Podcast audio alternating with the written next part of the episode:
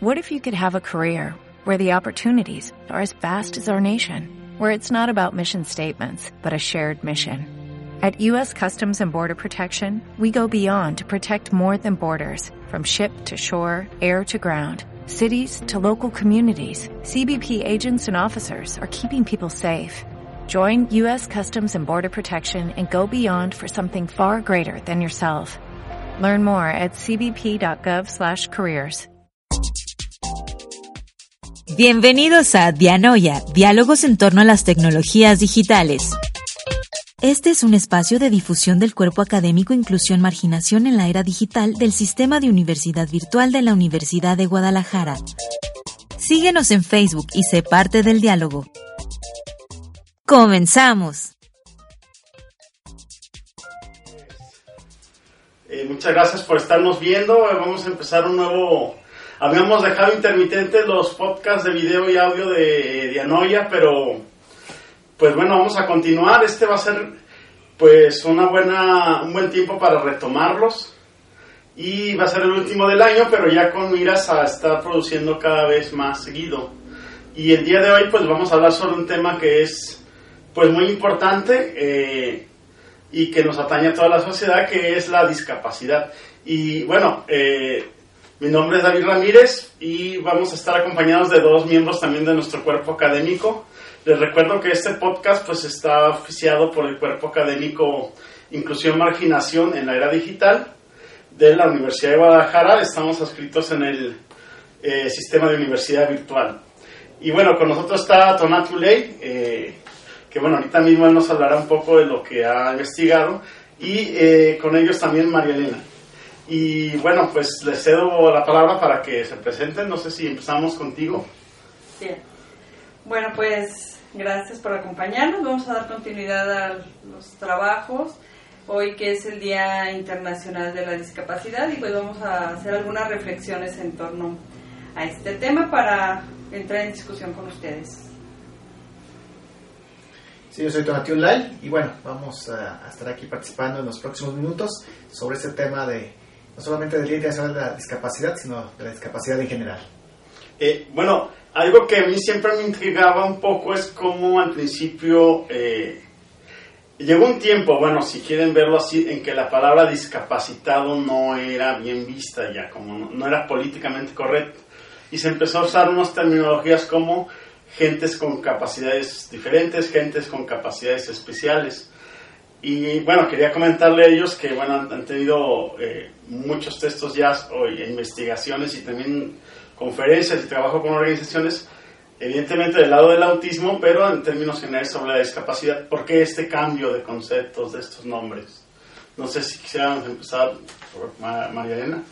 Sí, bueno, eh, sí, eh, suelen usarse todavía diferentes términos, pero eh, de fondo se trata de una discusión que va más allá de una simple terminología.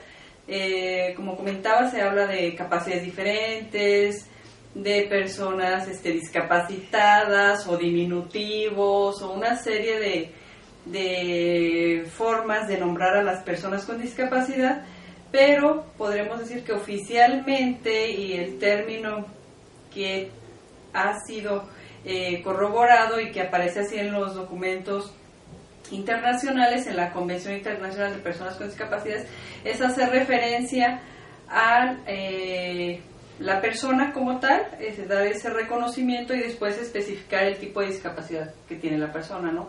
En ese sentido se habla de una persona con discapacidad motriz, una persona con discapacidad intelectual y no retraso mental o retardo mental o otro tipo de terminologías más este, negativas o más despectivas.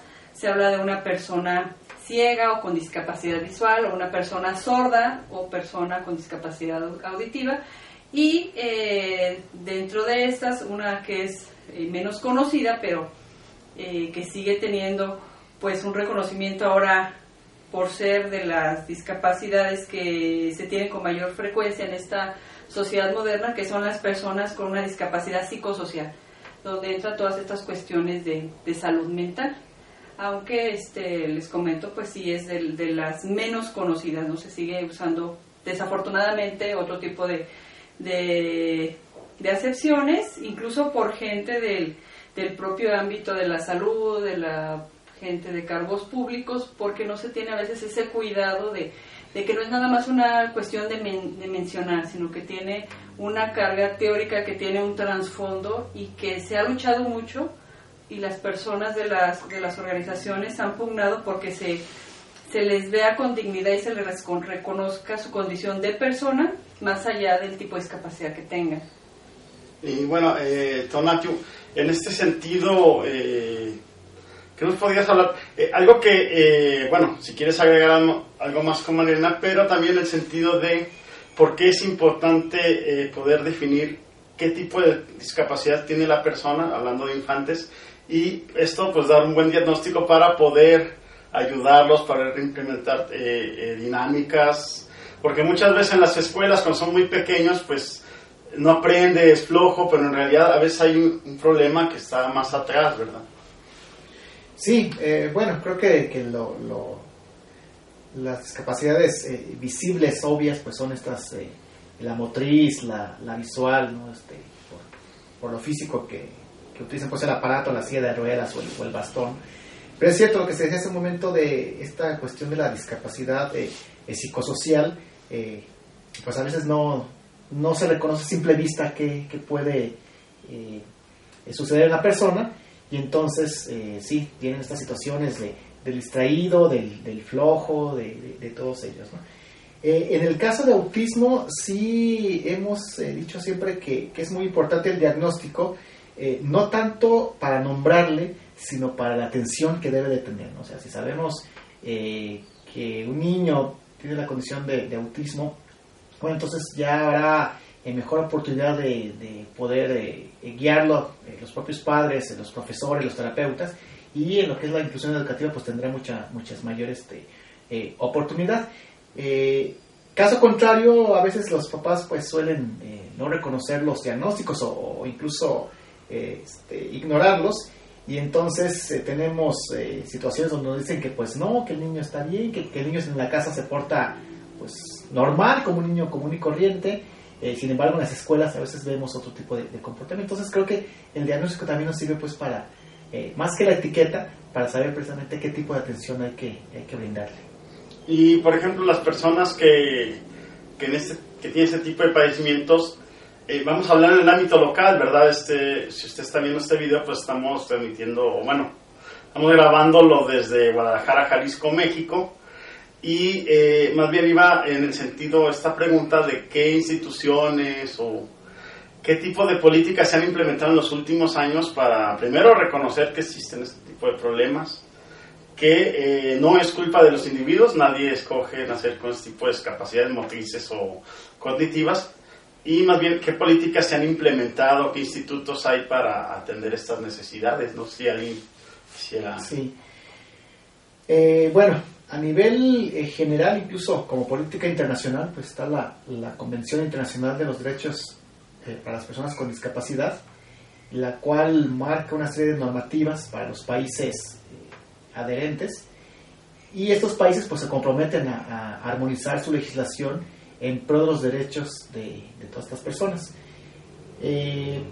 la convención señala pues que las personas con discapacidad, más allá de la discapacidad, pues son son personas, son ciudadanos de cada, de cada país y por lo tanto no tendrían que, haber diferencias, o sea, tendrían que, estar eh, eh, atendidos por las mismas leyes y eso también eh, nos ha causado una situación de discusión muy interesante en cuanto a, que en algunos lados sí la convención no lo dice, o sea, no lo dice de manera tajante, pero sí se ha interpretado al señalar que no debe de haber leyes específicas. Entonces, cuando otras eh, discapacidades por alguna razón han requerido sacar una ley específica, lo comentaremos un poco más adelante, luego viene una pues pelea, una situación, eh, lamentablemente, entre, propias organizaciones que definen a personas con discapacidad. Eh, lo comentaremos más adelante, pues, pero es en el caso de la, de la ley de, autismo. hay una ley general en, en, México para atención y protección para las personas con autismo, y ya en la mayoría de los estados también la hay, pero sigue todavía este, por personas que definen eh, otras discapacidades, habiendo este intento por decir que no debe de, haber y por lo tanto no, no de, existir esta, esta ley. No, si quieres agregar algo más. Eh, bueno, también es, eh, es interesante ver esto. Eh, ¿Por qué no habría de haber leyes especiales? Por ley para sordera, ley para autismo. O en el caso del autismo, ¿por qué sí es importante que haya? No sé alguien quisiera agregar.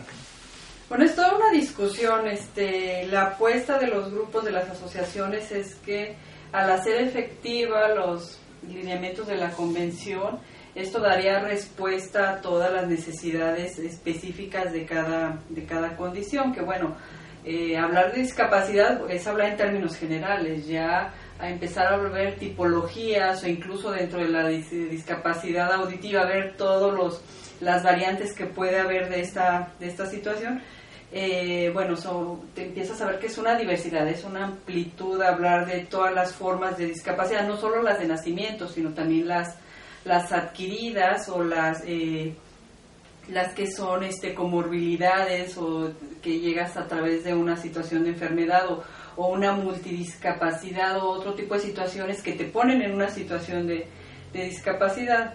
Es toda una discusión eh, la cuestión de las leyes específicas, pero yo lo leo como una necesidad, como parte del proceso y de la lucha de las propias organizaciones para hacer valer este, sus derechos, para pugnar por poderlos ejercer este, de una manera más real desde los derechos más fundamentales, como es la, atención a la salud o el derecho a la, a la educación, y que ha habido ciertos avances en el tema de algunas eh, condiciones, por ejemplo la discapacidad motriz, porque se leía socialmente y políticamente que eh, haciendo rampas, haciendo eh, trabajos de accesibilidad se resolvía la atención a la discapacidad, sí, pero de una en específico, no de todas, ¿no? O sea, el trasfondo del diseño universal es dar respuesta y atención a todas las personas con discapacidad y no solo a ellas, a personas este, de, la tercera edad, a personas, a mamás que usan carriolas, o sea, es, es una atención que causa beneficio en, en, muchos grupos de la población, no nada más a las personas con discapacidad. Entonces, eh, regresando, las leyes específicas yo creo que son una manifestación de las luchas de las organizaciones. ¿Por qué? Porque se han, se han sentido desatendidas dentro de las mismas políticas de atención a la discapacidad que si son más allá de si son correctas o más allá de si son viables, creo que ahorita están dando una respuesta para atender a grupos que habían estado desatendidos. creo que en ese sentido sí, sí son positivas. Y bueno, algo que me llama a veces la atención es que eh, ciertamente las personas que tienen que vivir con alguna limitación física o eh, cognitiva, eh, creo que a veces me parece que uno de sus grandes retos es, por una parte, bueno, esta limitación, pero también pues la indiferencia o falta de empatía de la, de la sociedad, ¿no? Que a veces eh, pues no entiende que, que, hay personas que requieren ciertos eh, cuidados, ciertas atenciones especiales y no sé si a ustedes les ha tocado algún caso en concreto o ver sobre esta falta de empatía social por parte de las personas con discapacidad, es decir, debería haber más puestos de trabajo para ellas, eh, debería entenderse que esta limitación no les eh, totalmente les restringe de estudiar o de eh, capacitarse para tener un trabajo. Si nos quisieran hablar al respecto. sí, bueno, incluso hoy tenemos una unidad de inclusión en la Universidad de Guadalajara y uno de los anécdotas es que una aspirante a, me parece que diseño de modas, pasó el examen, pero ya en la entrevista pues le dijeron que, pues había que manejar máquinas y algunas eran este pues labor pesada y que pues pensaban que ella no podía tener una discapacidad de, motriz. Eh, sin embargo bueno esa es una, una, visión muy limitada porque uno puede decir bueno puede trabajar una de las adecuaciones es de que pueda trabajar en equipo de que a lo mejor ella sea la que diseñe y no tanto la que haga los cortes o la que maneje las máquinas. Sin embargo, bueno, fue muy como muy tajante la idea de que este pues no puede manejar las máquinas, entonces no puede estudiar esta carrera, a pesar de, haber, de, que pudo pasar el, examen de, de admisión. ¿no? Y bueno, otros ejemplos muy cotidianos que hemos visto, pues eso de que te pones con el carro a tapar las, las rampas de las esquinas de las calles, este, o los cajones exclusivos para, para estas personas o para este, eh, en, los estacionamientos. Eh, y bueno, de ahí hasta otros, otras cuestiones eh, eh, más a fondo, como es de la propia inclusión educativa en las escuelas, todavía negales por decir que, deben de llevar a lo mejor a, una monitora o que debe estar medicado, o sea, diferentes pretextos que se han puesto para negar todavía la, la, la entrada en específico a las escuelas. Y bueno, María, no sé si ahorita que estamos en cambios de gobierno, del gobierno locales, y bueno, federal, con la llegada de Andrés Manuel López Obrador, no sé si durante la campaña, hoy en estos primeros días, se mencionó algo de políticas concretas. Sé que ha hablado mucho, bueno, de la corrupción, de la cuestión de la pobreza y la seguridad, que bueno, son temas que son, eh, eh, pues, importantes o muy medulares de la, de, bueno, del país en general, pero no sé si en concreto haya tocado el tema de la discapacidad.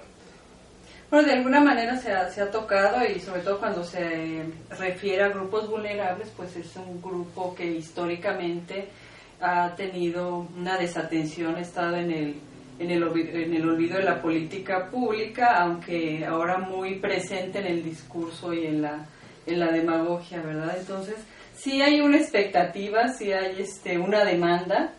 Yo creo que todos los grupos de la, de la diversidad y de los grupos vulnerables donde se colocan a las, a las personas con discapacidad y no solo a las personas como, como sujetos, sino a todas las familias, porque eh, tener una, una persona con discapacidad en casa impacta a la familia, impacta la economía de la familia, impacta la estructura de la familia, ¿no?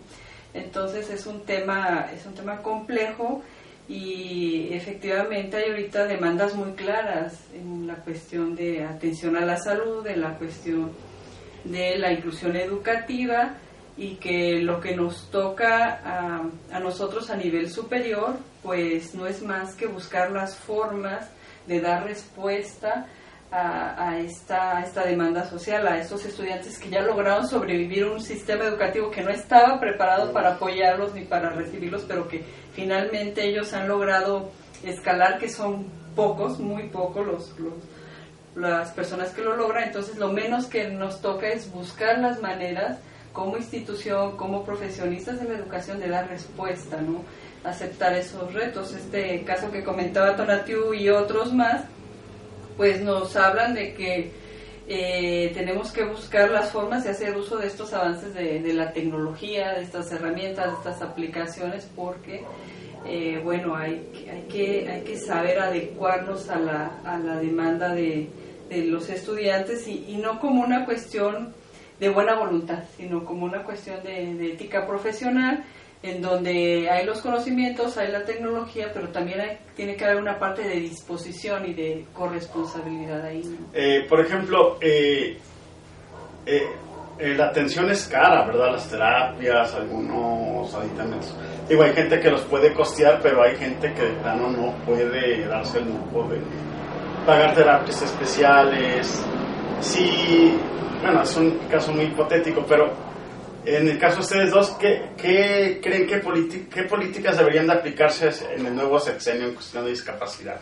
Digo, si estuviera delante del presidente, siempre es eso. ¿Qué, le dirían ustedes o eh, qué políticas, qué recursos, qué leyes deberían de, cambiarse? Eh, bueno, sí ha habido una mención, eh, regresándome un poquito, eh, incluso ahora que hubo esta consulta en días pasados de los 10 programas eh, o metas prioritarias, entre ellas estaba la, atención a la, discapacidad. Y ya en el propio discurso de toma de protesta, pues sí habló de un millón de becas para, este, personas con, discapacidad, que, bueno, un millón pues realmente... Pero eh, creo que lo, importante sería precisamente eh, no solamente decir hay un millón de becas o hay una bolsa con X cantidad de, de dinero, sino precisamente eh, saber a quién realmente le, podemos apoyar con, con, estas, estos recursos, ¿no? O sea, primeramente lo, monetario, ¿no? Y en segundo, creo que pues ahí cuesta en cuestión de, inclusión educativa, de, de, inclusión eh, laboral, eh, que ya se tiene, ¿no? Por ahí se, se han hecho algunas ferias del, del, empleo para personas con discapacidad, pero bueno, todavía en, no en una generalidad de puestos, sino pues en, en puestos, digamos, muy bajos, ¿no?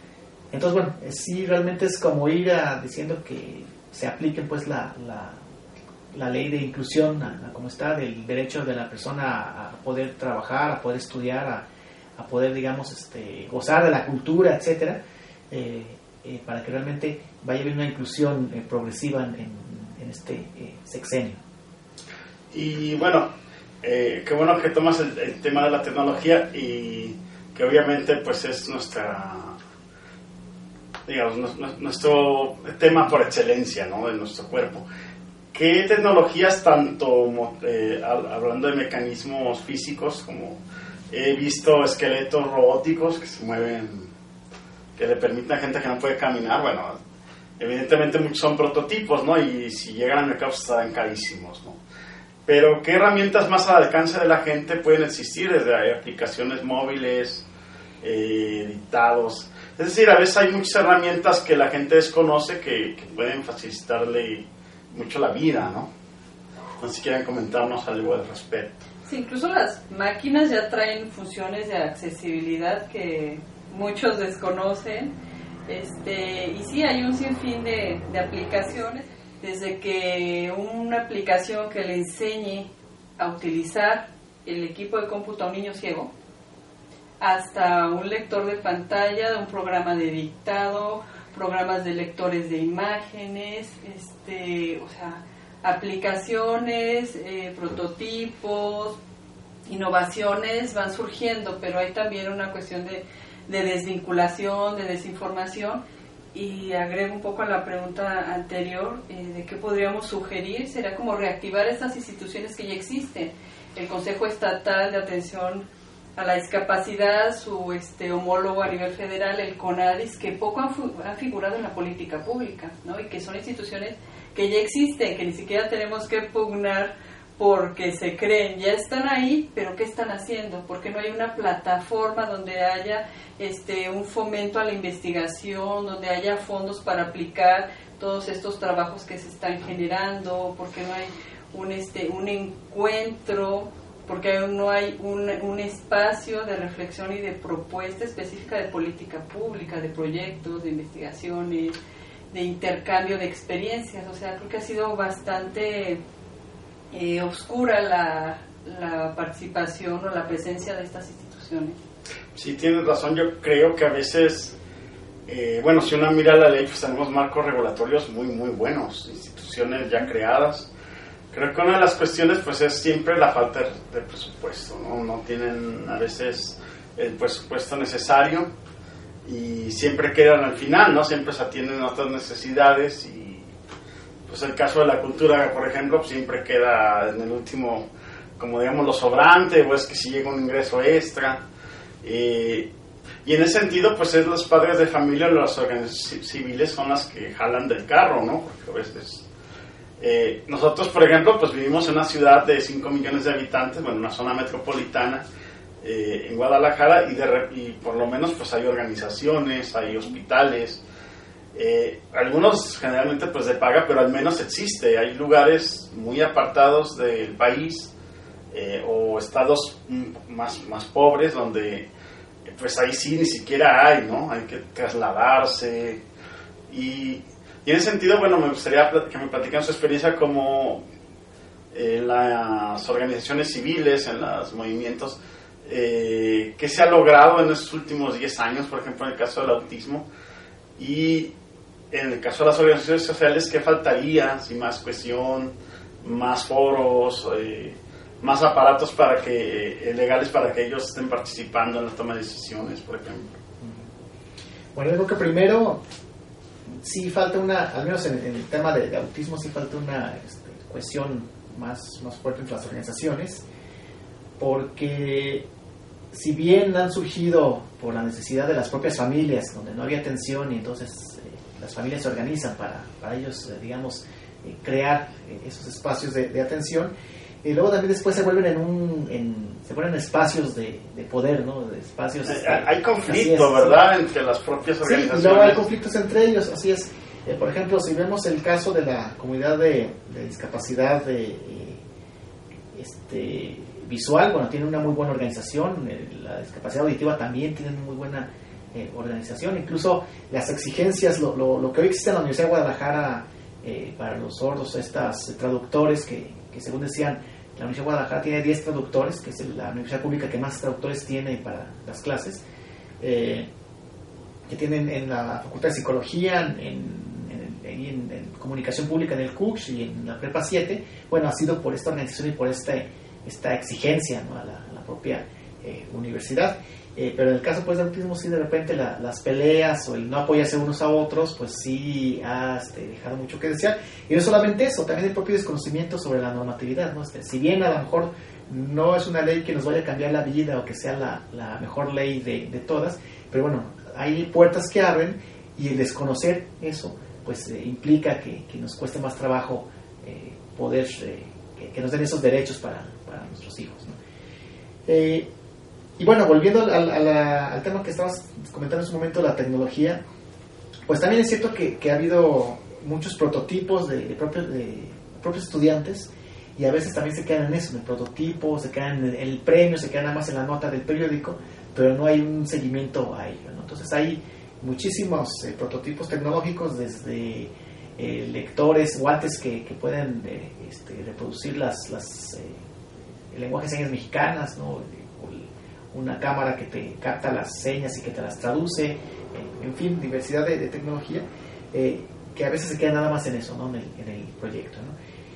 Y, bueno, en este caso, en el sistema virtual, lo que, los proyectos que pudieran salir a futuro, estamos pensando en, proponer una, una, réplica de lo que hace la, Universidad de, Burgos con una especie de, de título propio, una eh, carrera, una... Este, a nivel técnico, a nivel este, superior universitario, eh, que nos permita brindar al estudiante eh, con diversas discapacidades herramientas, a lo mejor no en lo que dura una carrera que son 3, 4 años, sino a lo mejor en, un año, y que bueno, eso les apoye para, para eh, su vida. ¿no? Digamos, es un proyecto que, que estamos copiando de la Universidad de Burgos, pero que tratamos de llevarlo ahora en el sistema virtual a la cuestión virtual y bueno, ya veremos cómo nos va. comentarte por qué eh, crees tú que existiría esa desunión de parte de la, eh, pues al menos aquí en Jalisco, como menciona de la cuestión del autismo, es decir... Eh, bueno, como decía hace rato, cada comunidad tiene sus peculiaridades.